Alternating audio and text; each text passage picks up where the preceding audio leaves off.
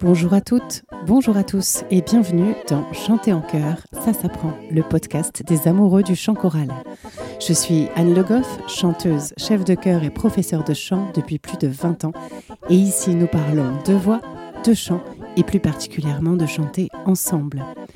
Les bonus jusqu'à l'épisode 26 sont à retrouver sur mon site annelegoff.fr. D'habitude, Le Goff, ça s'écrit en deux mots et j'y tiens beaucoup, mais pour cette fois, Anne Le Goff, c'est tout attaché.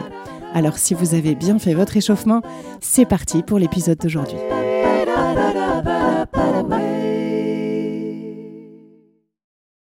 Aujourd'hui, petit épisode sur grand sujet. Je dis ça parce que je note depuis 20 ans que la question de la tenue de concert dans les chœurs suscite bien souvent de grands et longs débats, et ça m'a parfois amusé, parfois agacé, mais j'observe en tout cas que pour beaucoup de choristes, cette question est importante.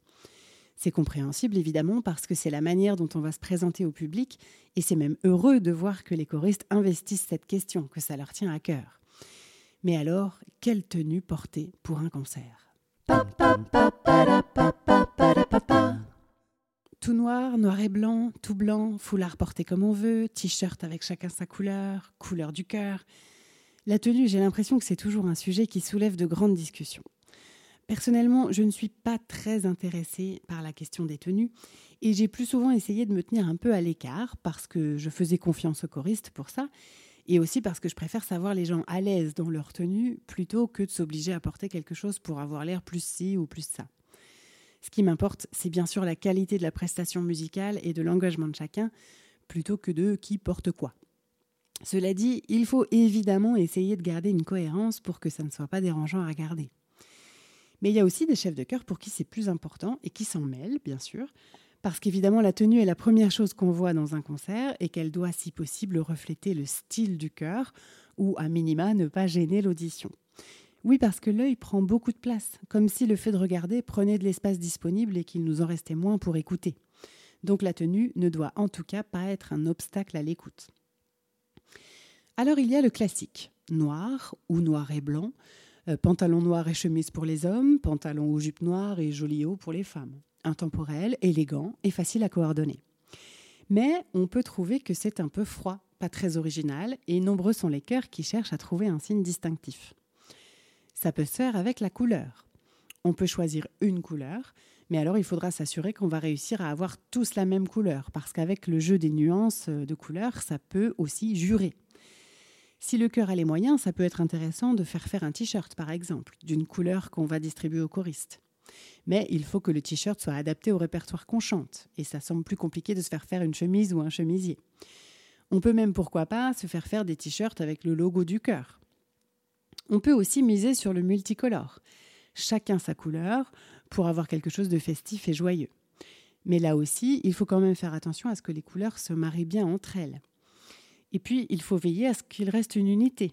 Alors pour ça, ça peut être pas mal d'avoir tous la même forme, mais chacun avec sa couleur. Donc, quand on veut mettre de la couleur, plusieurs possibilités. Tous la même forme, mais chacun sa couleur, ou au contraire, tous la même couleur, ou deux ou trois, mais chacun sa forme.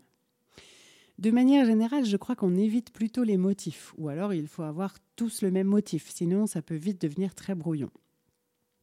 Pour ajouter de la couleur, on peut aussi miser sur les bijoux ou accessoires. Une cravate ou un nœud papillon pour les hommes, une étole pour les femmes, par exemple. Et la question qui va se poser alors, c'est est-ce qu'on porte l'étole toutes de la même façon, ou bien est-ce que chacune la porte comme elle veut? Une sur les épaules, une autour de la taille, une dans les cheveux si on souhaite uniformiser les tenues dans la forme, il faudra se poser la question des différentes morphologies. Il y a des tenues qui vont bien à certains ou certaines et moins bien à d'autres.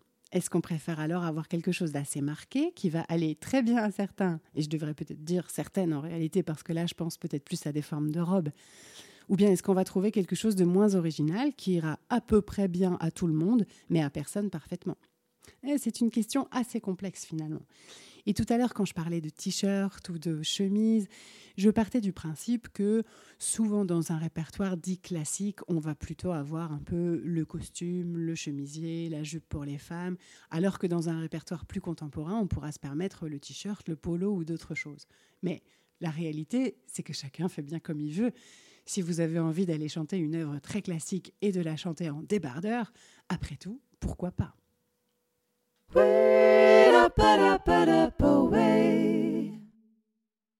Dans mon cœur de femme, la cadencia, la question a bien sûr aussi fait débat.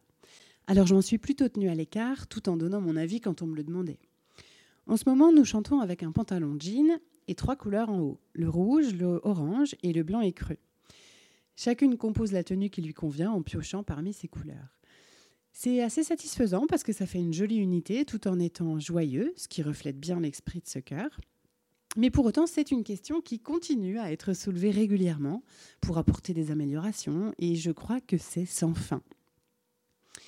Voilà, c'était un épisode assez court aujourd'hui, mais il me semblait vraiment important d'aborder ce sujet crucial et délicat des tenues de concert. Bien sûr, si le spectacle est mis en scène, il y aura peut-être des costumes spécifiques. Et si ça demande plus de travail et de budget, ça peut aussi éviter des débats houleux. Dites-moi, si vous chantez dans une chorale, quelle est votre tenue de concert Et dites-moi aussi comment elle a été choisie. Est-ce qu'elle a été imposée par le chef Est-ce qu'elle a été choisie par les choristes Est-ce qu'elle fait l'objet de débats réguliers ou bien est-ce que tout le monde est pleinement satisfait avec ça Racontez-moi toutes vos anecdotes croustillantes sur les tenues de concert en laissant un commentaire sur mon site annelegoff.fr à la page podcast. En bonus, aujourd'hui, je vous propose une vidéo de la messe à double cœur de Franck Martin. C'est vraiment une œuvre magnifique et elle est interprétée ici par Aedes et le Latvian Radio Choir. Plusieurs raisons à vous transmettre cette vidéo. D'abord, j'ai eu la chance d'assister à ce concert à Vézelay, qui était incroyable. Et je me souviens que tout le public en est ressorti un peu comme shooté. C'était un de ces moments où on sait tous qu'on vient de partager un truc un peu dingue. L'autre raison, c'est que c'est Mathieu Romano qui dirige, qui est donc le chef du chœur Aedes, et que Mathieu, j'ai eu la chance de faire mes années de lycée avec lui. On était ensemble au conservatoire, notamment en formation musicale. Et je garde un super souvenir de ce garçon qui a, je crois, gardé toute sa bienveillance et sa sympathie malgré le succès immense et mérité qu'il trouve avec Aedes. D'ailleurs, je l'avais croisé à la sortie de ce concert, on avait discuté un peu et je me souviens qu'il avait l'air complètement ailleurs, encore euh, suspendu parce qu'il venait de donner et de vivre. C'était vraiment joli à voir. Profitez donc de cette vidéo de la messe à double cœur de Franck Martin.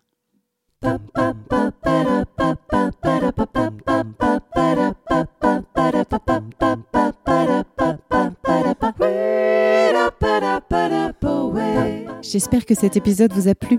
Si c'est le cas, je vous invite à vous abonner au podcast pour ne pas rater les épisodes suivants et surtout à me mettre plein de petites étoiles et de commentaires sur la plateforme où vous l'avez trouvé. Ça me sera d'une grande aide pour le faire découvrir à davantage de passionnés de chant en chœur. N'hésitez pas bien sûr à en parler à vos camarades choristes, mais pas pendant la répétition, et même à votre chef de chœur. C'est toujours intéressant pour eux d'avoir des ressources et pour moi d'avoir des retours. Si vous souhaitez découvrir les bonus dont je vous parle dans l'épisode, vous pouvez prendre un abonnement à partir de 1 euro par mois sur Patreon. C'est une plateforme de financement participatif qui pourra me permettre de continuer sereinement ce podcast. Cherchez Patreon, P-A-T-R-E-O-N, et vous tapez Chanter en chœur tout attaché. Le lien est aussi disponible sur mon site annelegoff.fr à l'onglet podcast. N'hésitez pas là aussi à laisser des commentaires, vos questions ou les sujets que vous aimeriez que j'aborde. Merci à tous, on se retrouve la semaine prochaine pour un nouvel épisode de Chanter en chœur, ça s'apprend. D'ici là, prenez soin de vous et de votre voix.